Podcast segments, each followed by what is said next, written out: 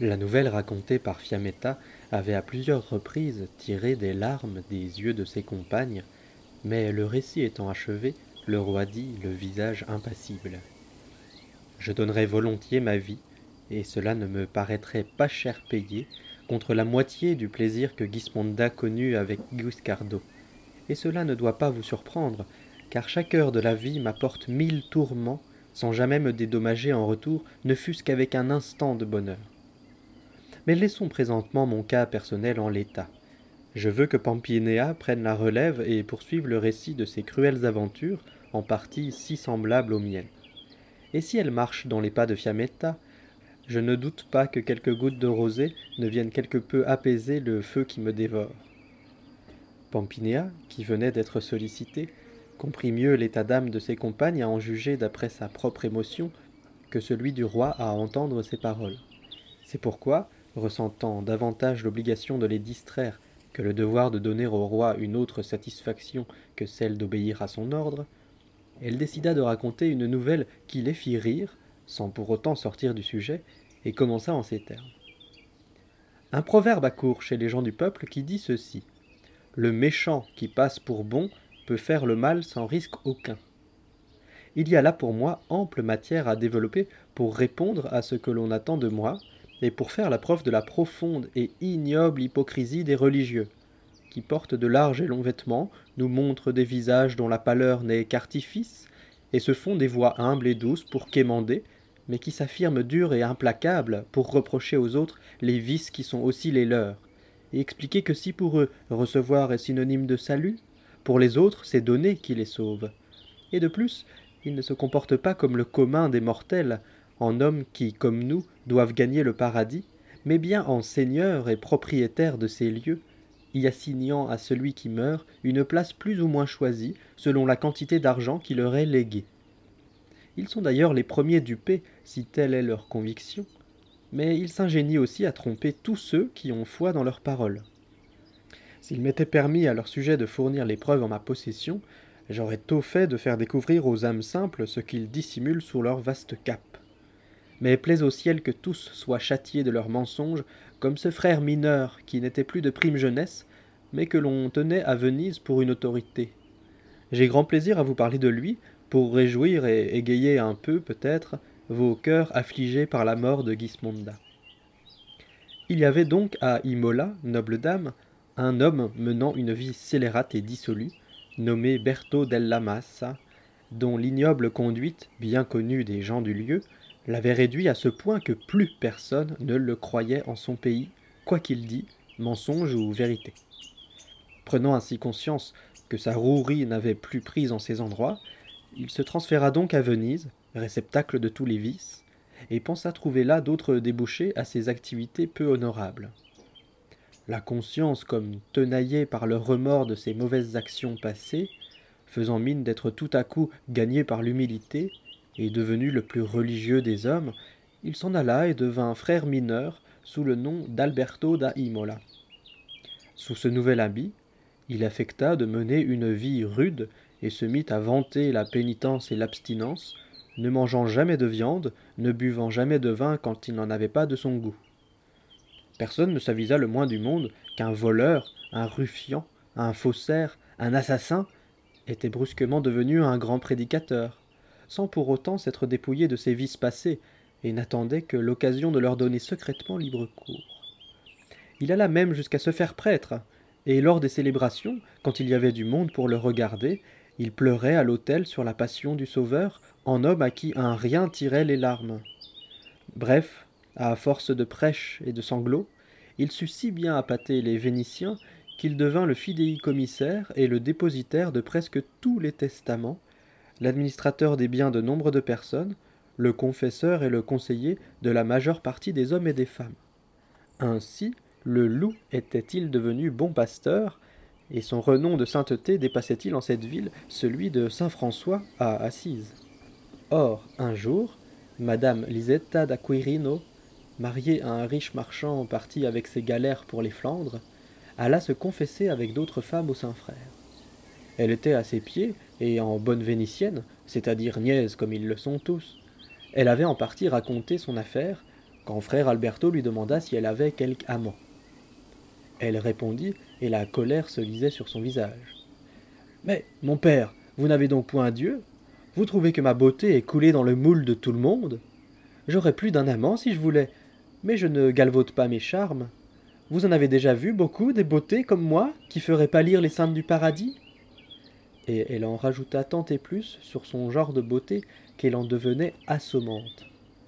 Frère Alberto comprit aussitôt qu'il y avait idiote sous roche, et l'affaire lui paraissant de son ressort, il se prit aussitôt d'une passion démesurée pour elle.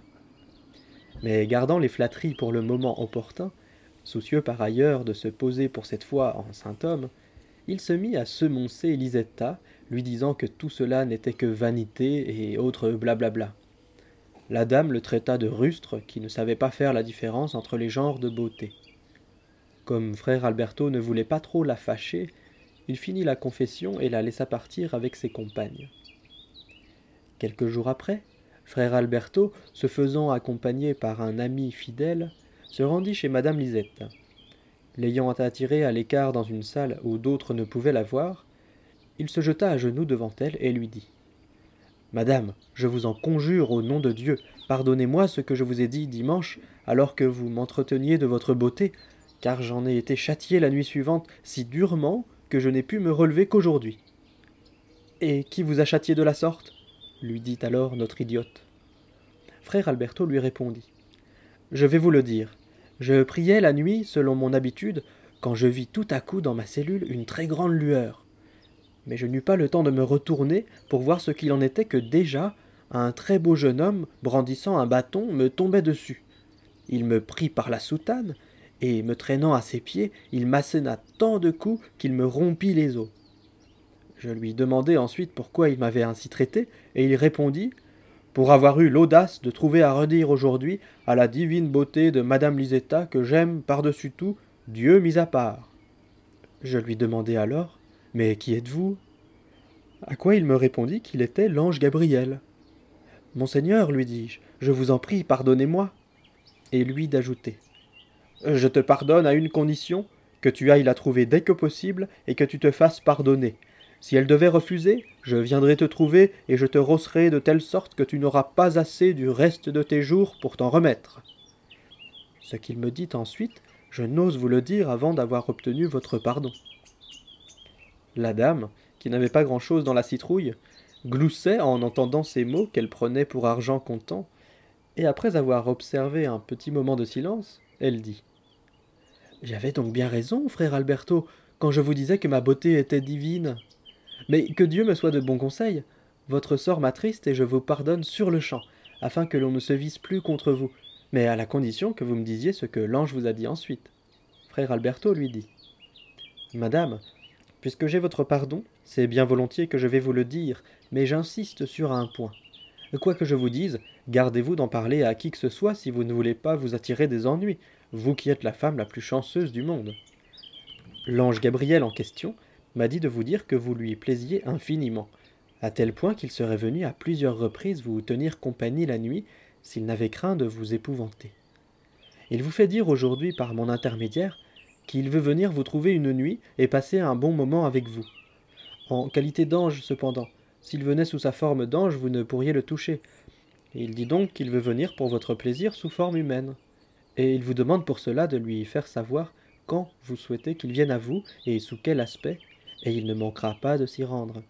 Ainsi pourrez-vous vous estimer la plus heureuse des femmes de ce monde. Madame la sotte dit alors qu'elle était ravie que l'ange Gabriel eût un faible pour elle, car elle lui vouait un véritable culte, et elle ne manquait d'ailleurs jamais une occasion de faire brûler un cierge d'un matapan lorsqu'elle le voyait en peinture.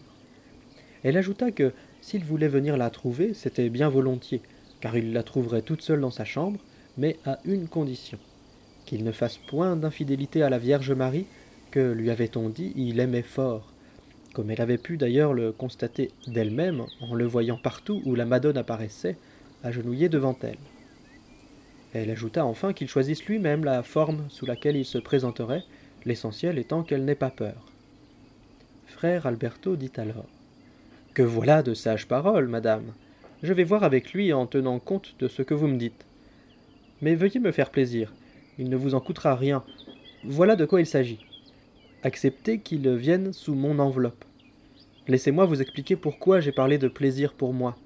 Il va extraire mon âme de mon corps et la mettre au paradis, puis il va entrer dans ma personne, et tout le temps qu'il passera en votre compagnie, mon âme séjournera au paradis.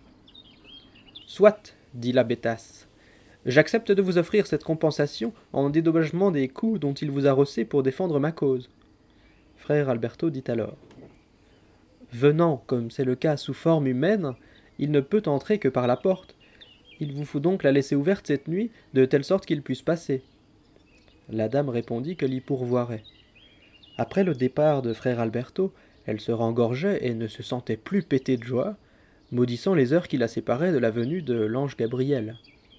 Frère Alberto, bien conscient de ce que la nuit suivante il aurait à chevaucher et non à jouer les anges, commença à prendre des forces en mangeant des dragées et des friandises afin de ne pas être trop rapidement désarçonné.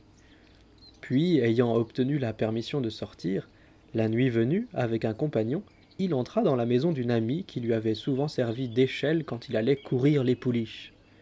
De là, au moment qu'il jugea opportun, il se rendit chez la dame sous un autre habit, entra, et revêtant les fripes qu'il avait apportées, il se transmua en ange, monta à l'étage et entra dans la chambre de la dame. Quand la dame vit cette forme si blanche, elle s'agenouilla devant lui. L'ange la bénit, la fit relever, et lui fit signe d'aller s'allonger sur le lit, ce qu'elle fit promptement, toute désireuse d'obéir, puis l'ange se coula aux côtés de sa dévote. Frère Alberto était fort bien de sa personne, gaillard, et il avait du muscle, autant dire qu'il fit goûter à Dame Lisetta, fraîche et douce comme elle était, une toute autre façon de faire l'amour que son mari. Il n'eut pas besoin d'elle, en effet, pour prendre à plusieurs reprises son envol, ce dont la dame se montra ravie, sans compter qu'il ne manqua pas aussi de lui dire maintes choses sur la gloire des cieux. Puis, comme le jour se faisait proche, l'heure de la retraite sonna, il sortit avec son barda et alla retrouver son compagnon, auquel une brave femme de la maison avait tenu compagnie, en toute amitié, afin que la solitude ne lui donnât pas de cauchemar.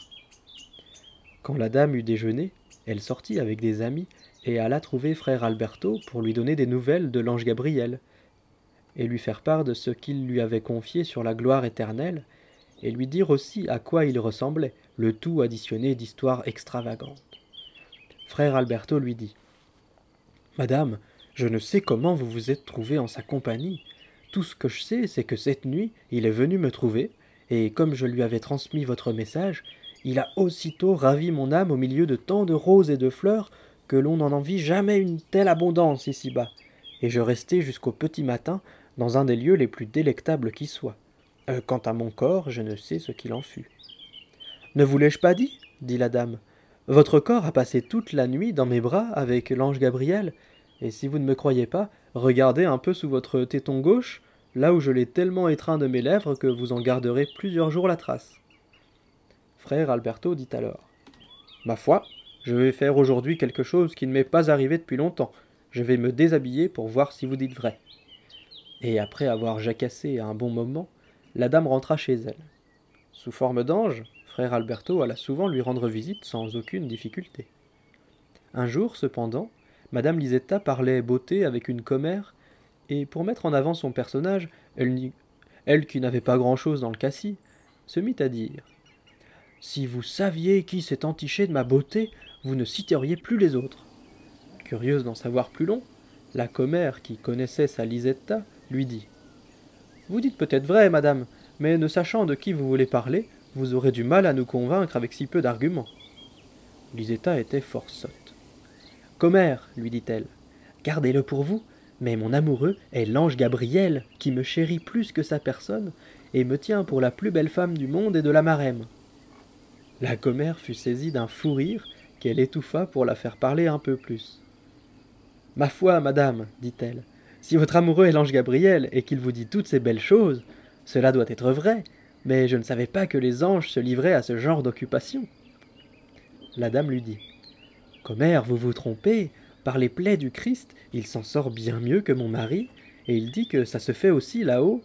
Mais comme je lui parais plus belle que toutes les créatures du ciel, il est tombé amoureux de moi et vient me tenir compagnie bien souvent. Vous me croyez maintenant? Ayant quitté Madame Lisetta, la commère attendait impatiemment de se trouver en un lieu où elle pût raconter toute l'affaire. Et s'étant retrouvée à l'occasion d'une fête en compagnie de nombreuses autres femmes, elle leur raconta les faits par le menu. Ces femmes en parlèrent à leur mari, puis à d'autres femmes, qui le colportèrent encore, et ainsi, en moins de deux jours, tout le monde à Venise était au courant. Mais les beaux-frères de Lisetta furent parmi ceux qui eurent vent de l'histoire. Et sans lui en parler, ils eurent à cœur de retrouver cet ange et de savoir de quoi étaient faites ses ailes. Ils firent donc le guet plusieurs nuits. Le hasard voulut qu'Alberto eût quelque écho de l'affaire, et une nuit où il était allé trouver la dame pour la sermonner, à peine s'était-il déshabillé que les beaux-frères de celle-ci, qui l'avaient vu venir, se précipitèrent à la porte de sa chambre pour l'ouvrir. En entendant cela, frère Alberto comprit de quoi il retournait. Il se leva, et ne voyant d'autre issue, ouvrit une fenêtre qui donnait sur le grand canal et se jeta dans l'eau. Il y avait beaucoup de fond et il savait si bien nager qu'il ne se fit aucun mal. Il traversa le canal et entra aussitôt dans une maison qui était ouverte, suppliant le brave homme qu'il trouva à l'intérieur de lui sauver la vie pour l'amour de Dieu, échafaudant des mensonges pour justifier sa présence nue à cette heure. Le brave homme, apitoyé, avait affaire. Il le mit donc dans son lit et lui dit de ne pas bouger jusqu'à son retour. Il l'enferma dans la maison et alla vaquer à ses occupations. Une fois entré dans la chambre, les beaux-frères de Lisetta virent que l'ange Gabriel s'était envolé en abandonnant ses ailes. Se voyant floués, ils couvrirent la dame d'injures, la laissant accablée, puis rentrèrent chez eux avec l'équipement de l'ange. Entre-temps, le jour s'était levé, et le brave homme se trouvait au Rialto quand il entendit dire que l'ange Gabriel était venu, cette nuit-là, coucher avec madame Lisetta, et que, surpris par les parents de celle-ci, il s'était jeté de peur dans le canal. Depuis, nul ne savait ce qu'il était devenu. Bien vite, notre homme comprit qui il avait chez lui. Il rentra donc et le reconnut. Après force palabre, et sous la menace de le livrer au beau-frère de la dame, il s'accorda avec lui sur la manière de lui faire remettre cinquante ducats, et il en fut ainsi. L'affaire conclue, frère Alberto désirant sortir de ces lieux, le brave homme lui dit Il n'y a pas de moyen de sortir d'ici, sauf à le faire de la seule manière possible. Nous donnons aujourd'hui une fête où les gens amènent qui? Un homme déguisé en ours, qui? Un homme jouant les sauvages, et ainsi de suite. Puis, sur la place Saint-Marc, on organise une chasse pour clôturer la fête. Enfin, chacun repart à sa guise avec ce qu'il a mené au spectacle. Si vous voulez, avant qu'on ne repère votre présence dans les parages, que je vous emmène sous un de ces travestissements, je peux vous conduire où bon vous semble. Autrement, je ne vois pas comment vous pouvez sortir d'ici sans être reconnu, d'autant plus que les beaux-frères de la dame, qui vous savent dans les alentours, ont disposé des gardes à tous les coins de rue pour vous mettre la main dessus. Bien que répugnant à l'idée de sortir ainsi déguisé, frère Alberto y consentit par peur des parents de la dame, et il dit à son hôte où le conduire, lui laissant le choix du comment.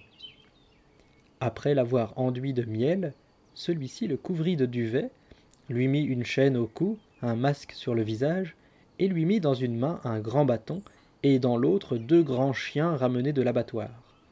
Enfin, il envoya quelqu'un au Rialto en guise de crieur public pour annoncer que tous ceux qui voulaient voir l'ange Gabriel se rendent place Saint-Marc. Point n'est besoin d'insister à cet égard sur la loyauté vénitienne. Les préparatifs achevés, il attendit un moment, puis l'emmena dehors, le poussant devant lui, et il allait ainsi, le tenant par derrière avec la chaîne, non sans susciter les questions des passants qui disaient Mais que c'est ça, Crénon? Que c'est donc? Et il le conduisit sur la place où il y avait une foule innombrable. Les uns l'avaient suivi, les autres, avertis par le crieur, étaient accourus du Rialto. Arrivé sur la place, il attacha son sauvage à une colonne située en un endroit surélevé, faisant mine d'attendre la chasse. Euh, l'enduit de miel attirait mouches et temps qui torturaient frère Alberto. Mais lorsqu'il vit la place remplie de gens, il arracha le masque de frère Alberto tout en faisant mine de vouloir détacher son sauvage, et il dit Messieurs, puisque le sanglier se refuse et que sans lui on ne peut rien faire, je veux néanmoins que vous n'en soyez pas pour vos frais. Voilà donc l'ange Gabriel qui la nuit descend du ciel pour réconforter les femmes de Venise. Démasqué, frère Alberto fut reconnu sur le champ, et ce fut à son endroit un tollé général. On lui criait des mots injurieux, on le gratifiait des pires infamies dont on n'a jamais couvert un coquin, et pour couronner le tout, c'était à qui lui jetterait des ordures. La scène dura un si long moment que la nouvelle en vint aux oreilles des autres frères. Six d'entre eux se dirigèrent vers la place, et parvenus en ces lieux, ils lui jetèrent une cape sur le dos, le détachèrent et l'emmenèrent au couvent au milieu d'un grand désordre. Là, ils le mirent en prison, où, dit-on, il mourut après avoir mené une vie de misère. Telle est l'histoire de cet homme, réputé bon tout en agissant mal, et qui, hors de tout soupçon, eut l'audace de se faire passer pour l'ange Gabriel. Déchu de cet état et rétrogradé au rang de sauvage, il pleura longuement, comme il le méritait, mais en vain, sur ses péchés. Que Dieu réserve un sort identique à tous les êtres de cette espèce.